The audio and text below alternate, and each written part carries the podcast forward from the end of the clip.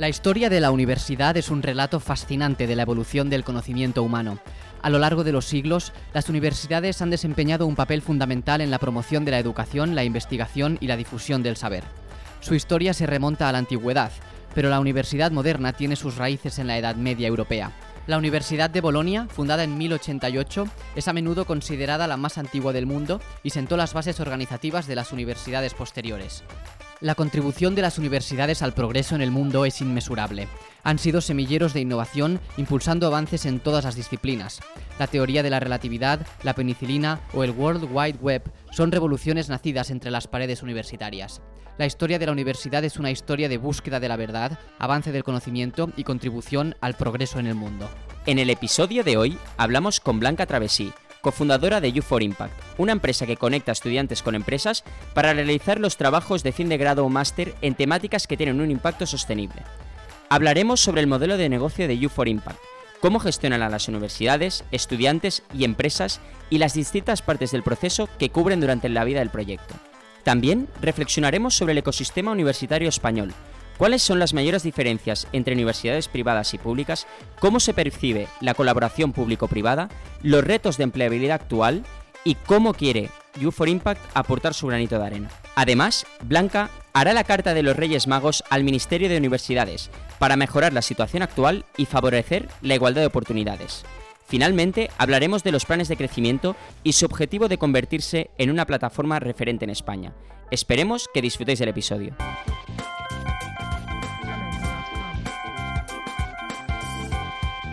Hola, soy Xavi Vallés. Hola, soy Pautena. Y esto es Geni, un espacio de conversación con la generación Impacto. Hola Blanca, ¿qué tal? Pues súper bien, súper contenta. Además me ha encantado la intro que habéis hecho porque habla de Bolonia, que es una universidad que está muy de moda últimamente. Y si queréis, pues luego hablamos eh, más de ello, pero vamos, que me ha encantado. Súper chulo el enfoque. Qué guay, pues muchas gracias. Eh, eh, bueno, antes de nada, estamos en Google for Startups, ¿se llama el sitio? Sí. Google Campus, ¿no? O sea... Google Campus for Startups, sí. Vale. Que está en Madrid y, y, básicamente es para todas esas empresas que forman parte de ciertos programas de aceleración, ¿no? Sí, es un espacio de coworking que, bueno, que nos permite a algunas empresas que estamos en algunos programas, pues estar aquí con el equipo, etcétera. Y nosotros llevamos desde mayo y estamos súper contentos con el con el espacio, o sea, que genial. la verdad es que es muy Está muy bien.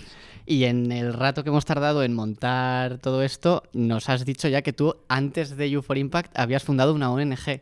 Sí, yo antes, durante la, la carrera universitaria, con algunos compañeros del cole, de, pues de la ESO y de bachiller, fundamos una ONG que hacía cooperación internacional en Tanzania con mujeres, pues también un poco en temas de educación, de hacer cursos formativos, etcétera. Entonces, Llevo ya un tiempo en el mundillo, pero... ¿Estudiaste algo relacionado o...? No, estudié ingeniería biomédica.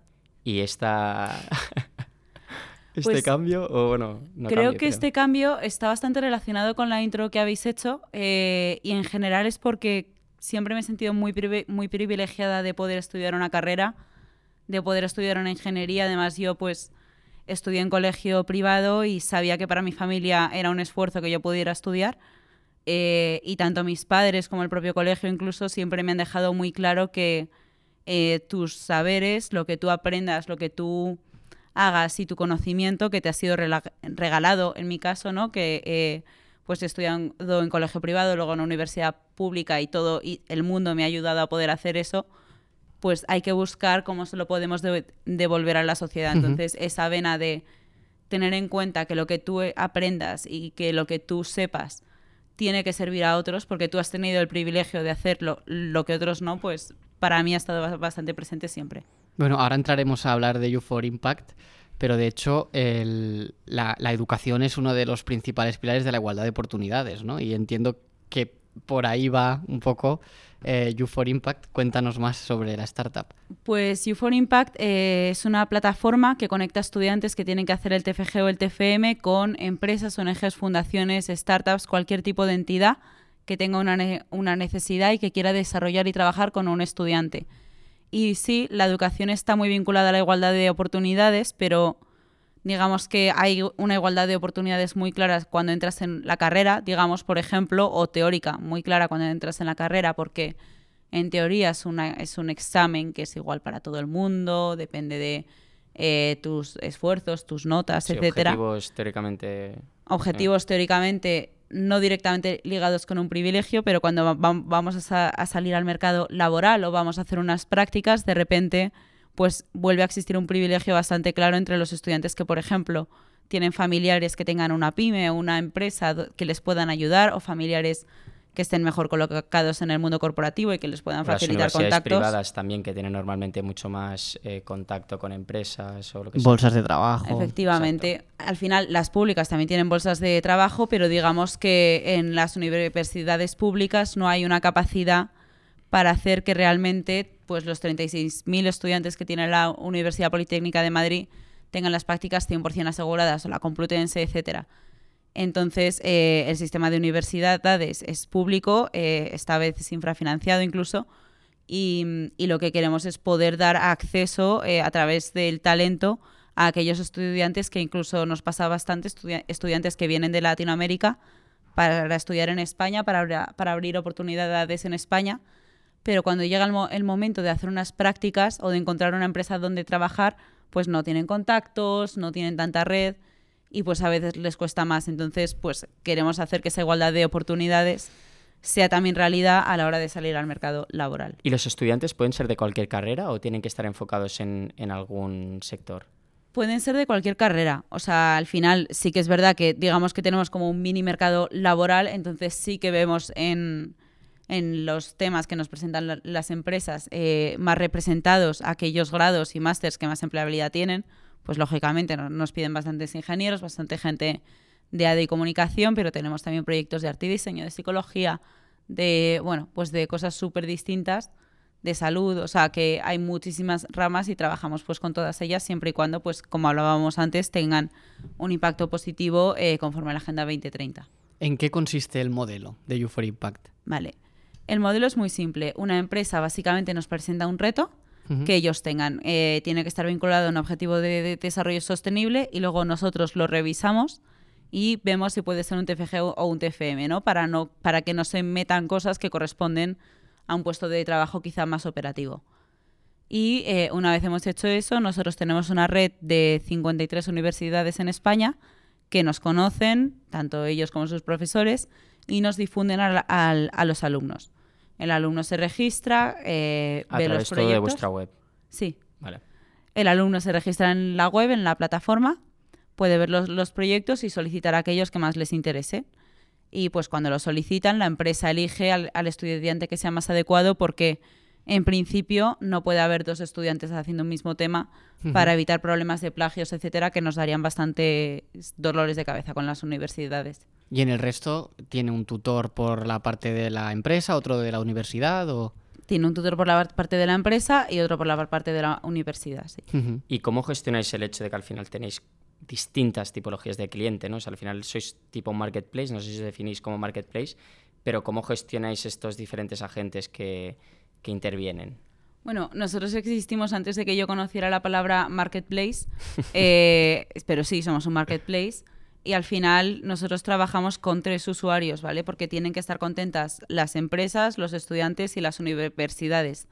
Cada uno con sus intereses, cada uno con sus problemas, cada uno con sus burocracias, cada uno con sus mm, incluso pues volubilidades, ¿no? Con, con lo que ellos quieren. Eh, los alumnos son perfiles que hay que estar muy atento porque pueden cambiar de idea muy rápido y pueden dispersarse. Las universidades pu- tienen cambios rectorales y cambios de gobierno que no nos pueden afectar y las empresas pues al final son el cliente de pago y también pues hay que estar muy encima eh, para pues conseguir la, venta, conseguir a ese project leader que vaya a coordinar el proyecto que esté involucrado. Pero yo creo que pues parte del éxito es que en general eh, la gente trabaja, o sea, en U4 Impact como equipo, nos dividimos por usuario. Entonces, quienes trabajamos con universidades conocemos su lenguaje, conocemos la propuesta de valor que tenemos hacia ellas y es algo que estamos trabajando constantemente. Lo mismo con estudiantes, no es el mismo tono, no es el mismo acercamiento que a las universidades ni eh, con las empresas, ¿no? Que tenemos también pues la propuesta de valor y la manera en la que hablamos con ellas. ¿Cómo llegáis a la empresa? O sea, ¿la, la empresa está acostumbrada a dar este tipo de proyectos? ¿Cómo lo entienden? Hay empresas que sí, hay empresas que no. Hay al final, eh, quizás más fácil que nos entiendan las startups, porque mm, pues quizá mm, son más cercanos a nosotros también conceptualmente. Luego hay empresas que llevan haciendo TFGs con universidades un montón de años de manera interna. O sea, nosotros siempre lo digo, ¿no? No hemos inventado nada. Estamos sistematizando algo que ya existía y llevándolo a, todo el mundo. Pero hay, es, hay empresas que, por ejemplo, compartí una mesa redonda con una empresa de Valencia que llevaba hechos, pues no sé si 20 eh, TFGs en los últimos eh, siete años. O sea que estaban acostumbrados dentro de la empresa y luego hay empresas a las que les sorprende pero que aún así acceden. Perdón, pero que aún así acceden. ¿Qué te iba a decir? Em, ¿Es más difícil encontrar universidades, estudiantes o empresas? Empresas. Al final se nota quién es el cliente de pago, que es la empresa, entonces digamos que con las universidades el proceso que llevamos es como de colaboración.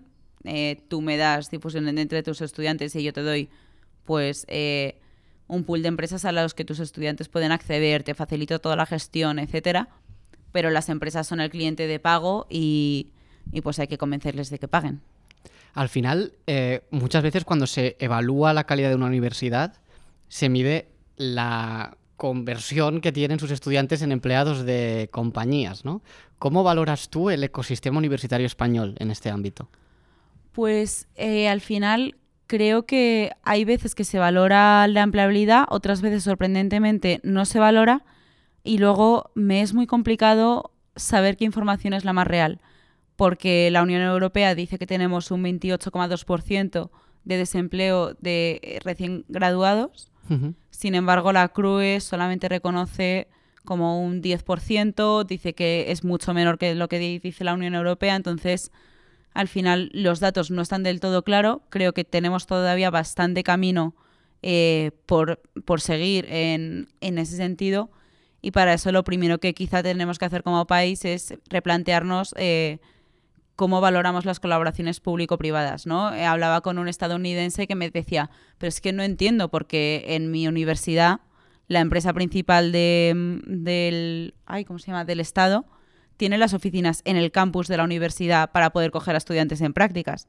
Digo, es que en España, si a una universidad se le ocurriese plantar sus oficinas en la Complutense, estaríamos, bueno, estarían todos los medios de comunicación y un montón de gente diciendo que, que qué horrible, etcétera, porque no se termina de entender bien esa colaboración público-privada.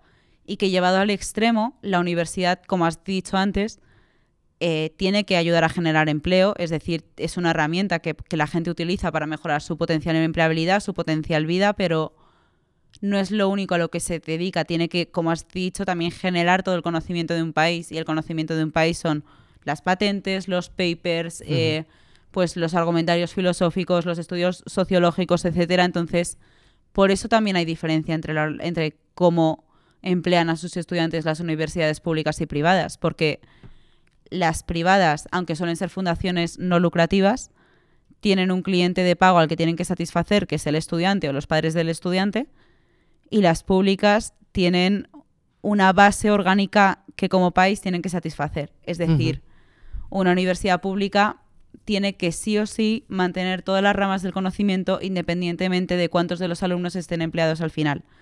Una claro, sería muy capitalista pensar que todo el conocimiento tiene que ser monetizable, ¿no? Efectivamente.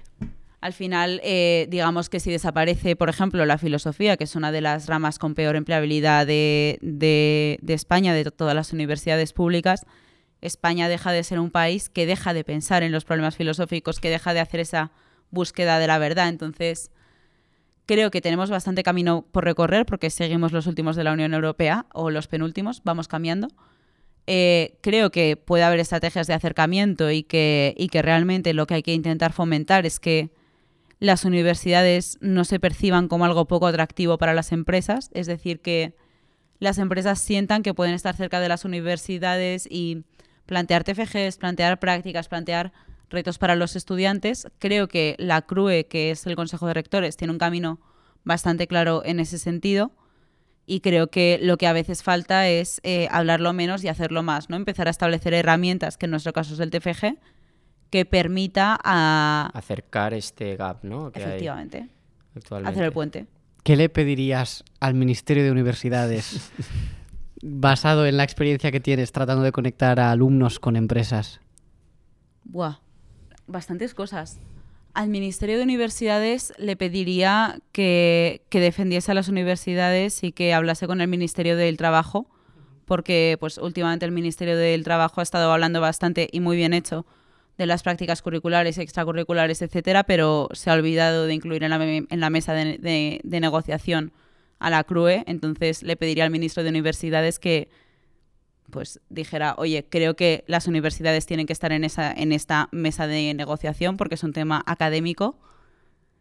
Y le pediría eh, un poco de, de, Le pediría, pues eso, defender a las universidades a capa y espada, ¿no? Eh, al final, y defenderlas no es solamente hacer manifiestos que digan defiendo la, la universidad pública en España, sino dotarlas de aquellos recursos que las vayan a hacer relevantes de cara al futuro si necesitas que una universidad innove en competencias transversales y, las incluya en la, en, la en, la, en la docencia, pues incluir un presupuesto para que eh, una universidad pueda dedicar el tiempo y el esfuerzo que conlleva revisar el plan docente y ver cómo incluir las eh, competencias transversales.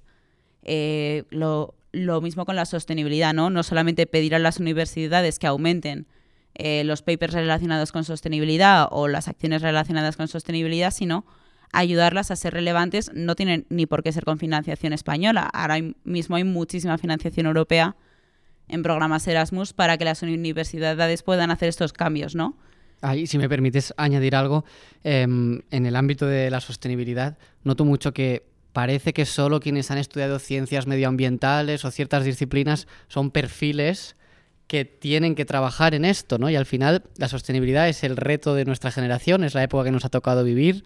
Yo creo que los currículums deberían incorporar transversalmente eh, la noción de impacto, de sostenibilidad ambiental y social en prácticamente todos los grados y todas las carreras, porque todos, de alguna manera u otra, van a tener que trabajar en esta disciplina.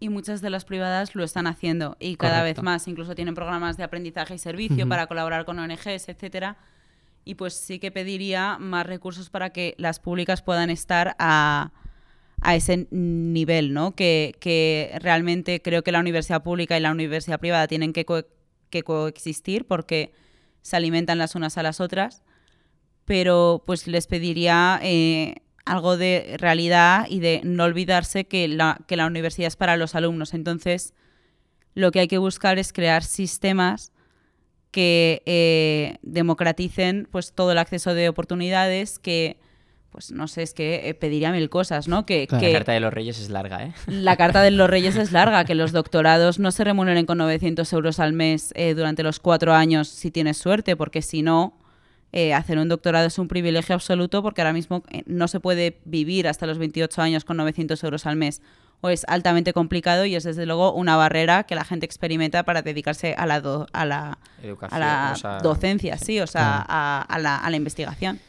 Y cambiando un poco el tema, ¿vale? Pero ¿cómo es todo el proceso? ¿Cómo es vuestro ciclo de vida desde que captáis esta universidad hasta que un estudiante consigue el proyecto y no sé si hacéis también un seguimiento y estáis hasta el final de la vida de, del, del TFM, TFG, o sea, ¿cómo es todo este flujo? Pues el flujo, eh, básicamente captamos a una universidad, puede ser por su vicerrector o puede ser incluso por grados concretos, es decir, yo puedo trabajar con eh, la Facultad de Comunicación de eh, la Universidad de San Pablo CEU.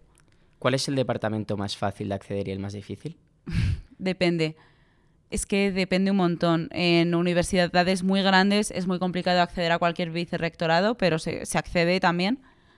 Y luego, eh, quizá el más fácil es empleabilidad eh, y, bueno, Carries Services, que también se llama, pero, vale. pero bueno. Vale, vale. Y mm, bueno, eh, la universidad nos conoce, decide que somos una buena oportunidad para sus estudiantes y eh, pues firmamos un acuerdo marco con la universidad y nos difunde la convocatoria, ¿no? Esos temas que las empresas nos, nos, nos publican. Y cuando lo difunden, pues el estudiante lo ve. ¿Cuántas publicaciones hacéis al año? Porque entiendo que esto, claro, va a depender de cuándo el estudiante hace el TFM o el TFG, o sea, no tiene tal vez sentido hacerlo en marzo, porque todo empieza en septiembre o en enero, no sé, me invento, ¿eh? Pero... Sí y no. Es decir, eh, yo al principio pensaba que es, ahora mismo tenemos dos convocatorias, ¿vale? Una ahora en octubre y la otra en febrero. Y sacamos unos, pues este año hemos sacado en octubre unos 95 temas, estamos cerrando los cinco últimos, que creo que los sacaremos esta semana. Y en febrero, pues espero que tengamos pues 100 temas o así. Em, pero ahora mismo lo que estamos identificando es que la universidad no es solo lo que nosotros conocíamos como universidad, sino eh, también son los másters que empiezan en marzo y eligen en abril el TFM, los executive, los másters de universidades online, que el 80% del alumnado es de Latinoamérica y hacen máster desde Latinoamérica, como es el caso de VIU. Entonces, eh, aunque tenemos estas dos grandes convocatorias, lo que estamos haciendo es intentar adaptarnos a las fechas de cada titulación o de cada máster o de cada grado y enviar eh, los materiales cuando vayan a elegir el TFG o el TFM. E incluso últimamente llevo dos semanas que solamente voy a sesiones de presentación de TFG y de TFM a distintas unis a contar el proyecto. Vale. ¿Tenéis un, ¿Hacéis un seguimiento de la vida de este estudiante después de presentar el TFM? Sí, eh, nosotros lo que estamos haciendo es que, bueno, primero hacemos seguimiento durante todo el TFG o el TFM, que me lo has preguntado antes. Sí, ¿y cómo hacéis el seguimiento? O sea, ¿tutorizáis de alguna forma o solo viendo que el proyecto se está realizando? Vemos que el proyecto se está realizando. Creemos que tres o multitud, entre el tutor académico y el tutor de la empresa, deberían tener más que suficiente. Claro. Si, hay algún problema, nos metemos e intentamos ayudar y dar ideas, etcétera. Pero en general es una, es una tutorización de incidencias eh, y, de, y de cómo dar los mejores recursos a los estudiantes y a las empresas para que el proyecto salga lo mejor posible en bases de project management, etcétera, pero no pues no sé, no me meto y no tendría sentido que nos metiéramos a a estudiar optimización de baterías. Correcto. Eh, sí, es como si Tinder va a tu cita, ¿no? A ver cómo está yendo la cita. Entonces, eso ya es cosa tuya. Más o menos, sí, es como si Tinder va a tu cita. Y mm, después de la vida del estudiante, a los seis meses después de que terminan el TFG o el TFM, lanzamos una encuesta de empleabilidad eh, para ver un poco cuánto han tardado en encontrar trabajo, si han mencionado el TFG o el TFM en las entrevistas de trabajo, etcétera. Y por ahora los resultados que tenemos son las de el pues, curso 2021-2022, que bueno, nos salió bastante buena métrica porque los estudiantes que habían hecho el TFG con nosotros eh, mejoraban la, media española en un 342% a los seis meses. Entonces. ¿Cuál es la media? La media, uy, perdón. Os he dicho antes que tenían, ahí había un poco de, discrepancia, de, discrepancia. Yo me acojo a la, a la Unión Europea que creemos que es lo más adecuado, porque la CRUE tarda en sacar los informes como cuatro o cinco años, entonces pues ahí se palia bastante el efecto, pero la media ahora mismo está en un 72,8%. o así. Vale. Vale, vale, vale. Entonces hay un 28 y pico por ciento de, de paro juvenil. Vale. Dirías, ahora que hablas del paro juvenil, porque se repite mucho, casi como un mantra, que en España hay un problema de sobrecapacitación y de exceso de universitarios. Em, tú que estás en el día a día de la empleabilidad universitaria, ¿dirías que esto es así? Yo creo que no. O sea, creo que es verdad que como país tenemos que empezar a mirar a la formación profesional de otra manera y creo que precisamente esa generación de conocimiento y esos papers, investigación y formación más en profundidad es lo que diferencia a las universidades de las FPs, ¿no? Porque el otro extremo sería que una gran empresa comprase pues la Universidad Politécnica de, Madrid y formarse a los ingenieros tal y como ellos los quieren, ¿no? Y entonces, tasa del 100% de empleabilidad porque me comprometo a coger a todos. Pero eh, creo que la formación profesional tenemos que empezar a verla mejor porque ahora mismo tiene unas tasas de empleabilidad muy altas.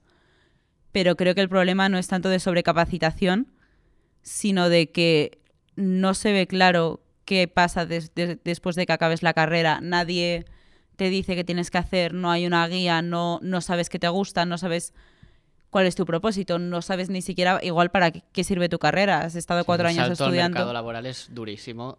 Después de una vida casi de acompañamiento en la etapa académica muy guiado, ¿no? Y termina esa etapa y eh, si la universidad no te lo facilita, eh, saltas un poco al vacío. Em, ¿Cuál sería un ejemplo de un proyecto que te haga especial ilusión eh, compartir? Pues a mí este lo hemos hablado un montón y lo hemos usado de ejemplo. Bueno, mira, voy a cambiarlo. Os voy a contar el de Carlos con Ecoalf, eh, que fue de los primeros casos de éxito. Y también, pues, para, para nosotros como empresa tener a Ecoalf, pues fue la leche, ¿no? Porque era muy al principio y poder meter en el, en el deck que habíamos trabajado con Ecoalf era muy fuerte. Y luego porque Carlos se quedó contratado después de hacer el plan de, descarbonización y estuvo ahí dos años. Eh, pero voy a cambiarlo a uno más reciente, que fue con Bizum el año pasado. Nos presentó Bizum una, una, propuesta. Yo no sabía que Bizum tenía solamente siete empleados. ¿Siete? Siete. Vale. O sea, han cambiado el sistema financiero español con siete empleados. Sí, sí, es, increíble. Es increíble. Dicen que dentro de poco va a haber unicornios con un único empleado por la inteligencia artificial. O sea que... Veremos. Bueno, eh, nos presentaron un proyecto porque Bizum es, un, es una herramienta que en las ciudades utilizamos un montón, ¿no? Pero hay una realidad española de la que a veces pues, los que vivimos en Madrid o en Barcelona no nos acordamos, que es que hay una España muy rural, que está muy, muy desbancarizada, que tienen problemas para, acceso, para acceder al efectivo o al dinero, eh, tanto problemas de cobertura como de que no saben usar Bizum porque no usan la app del banco como problemas de que en un pueblo de 50, 100, 300, 500 habitantes no hay, no hay sucursales bancarias, ¿no? O hay, muy, o hay muy pocas y la que hay pues te cobra comisiones o lo que sea. Entonces, em, pues querían estudiar el problema de, de, cómo podían llevar Bizum a estas zonas y han estado trabajando con Silvia en eso, hicieron un estudio de mercado en distintos sitios Em, y están empezando a explorar una solución que todavía no se puede decir, pero bueno, Silvia por lo pronto se ha quedado contratada en Bizum. En el equipo también, joder. Qué interesante. ¿eh? Y una pregunta, ¿por qué os focalizáis únicamente en impacto, en proyectos de impacto y no abrís un poco más el aspecto y, conectáis más el mundo empresarial con, con los estudiantes? Es que creo que precisamente trabajar en el impacto no nos cierra nada el espectro, sino que nos lo abre más. Eh, al final, para nosotros, tanto para Manu, que, es mi socio y es la estrella del proyecto, como para mí, el impacto ha sido muy importante en nuestras vidas personales y profesionales.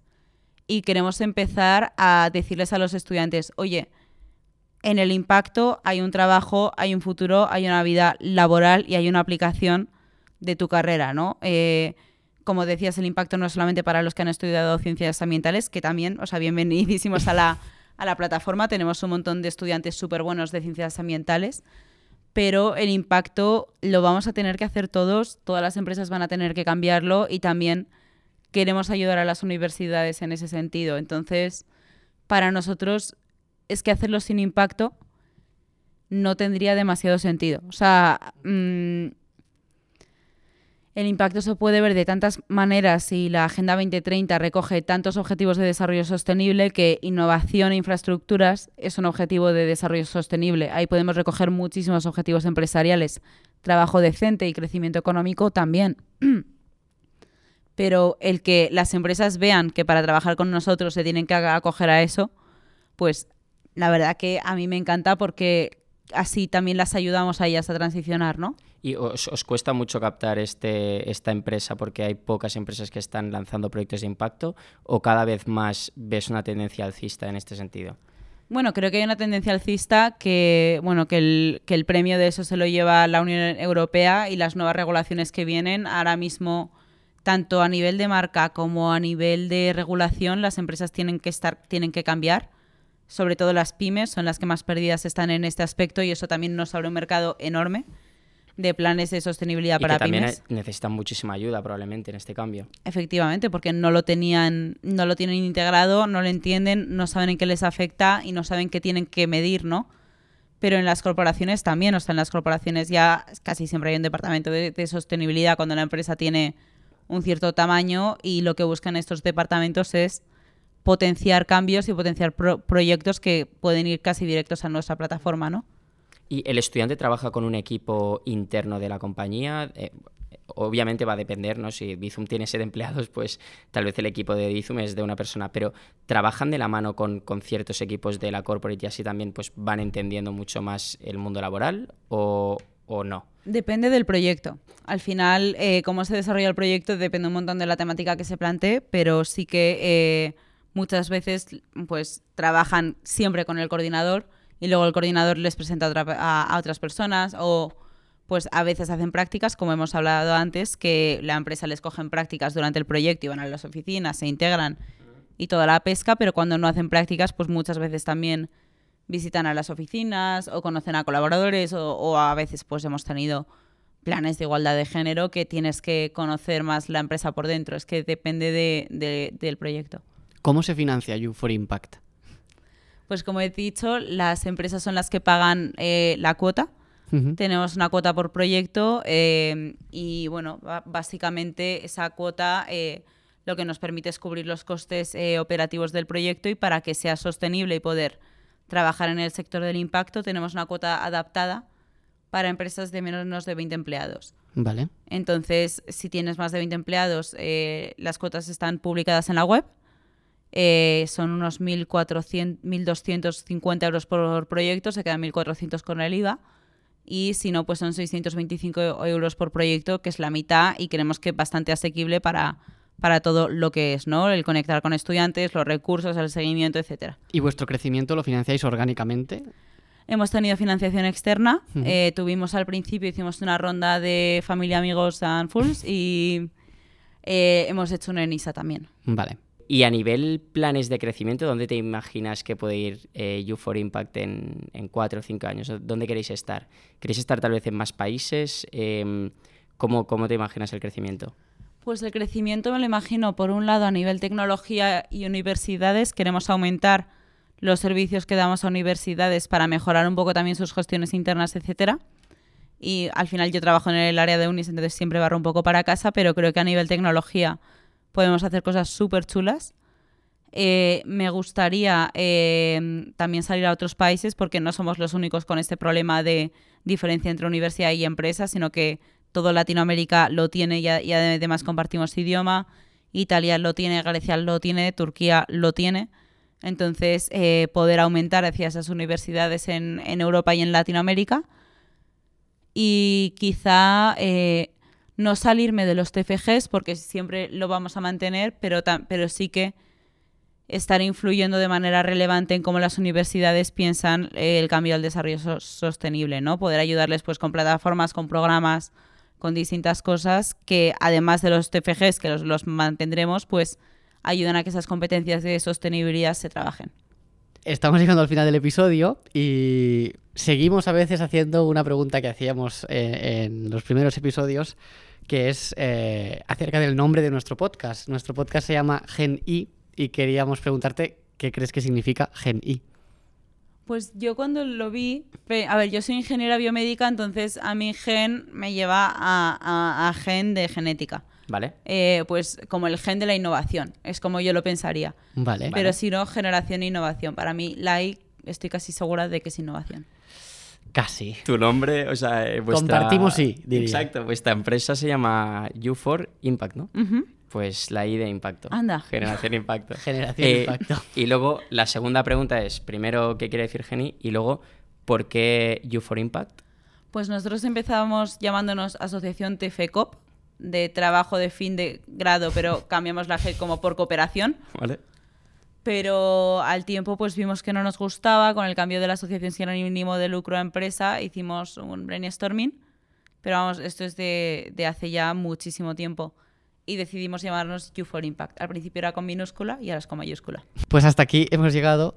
Eh, solo quería decir que me ha encantado la reflexión que has hecho sobre la importancia del pensamiento en una sociedad, no solo el pensamiento aplicado a, a la economía y al beneficio, sino a nivel general ¿no? de la filosofía de tantas personas que se dedican a, a- a pensar muy fuerte sobre el mundo en el que vivimos y que quizá también como parte de esos planes de país que tenemos que tener es garantizar pues que todas las personas que tienen algo que aportar desde múltiples disciplinas puedan hacerlo en unas condiciones dignas, Dignas. eh, y yo diría que más que dignas, ¿no? Incluso. Em, sí. No, Sí, pues sí. muchísimas gra- gracias a vosotros. Perdonad si he sido un poco chapas, pero es que a mí, Nada, si me preguntáis por revés. universidades, Al revés. le doy a todo. y que, y que no, que eso además ahora con la, con la inteligencia artificial, con todas las mejoras, eh, bueno, incluso genéticas o del ser humano que está viendo, eh, porque la tecnología lo permite, que haya gente que se dedique a pensar Claro. como sociedad qué tenemos que hacer, cómo tenemos que reaccionar y hasta dónde pueden llegar estas te- tecnologías es fundamental para que no nos coman. Fundamental. Muchísimas gracias y nos vemos en el siguiente episodio. Muchas gracias. Gracias.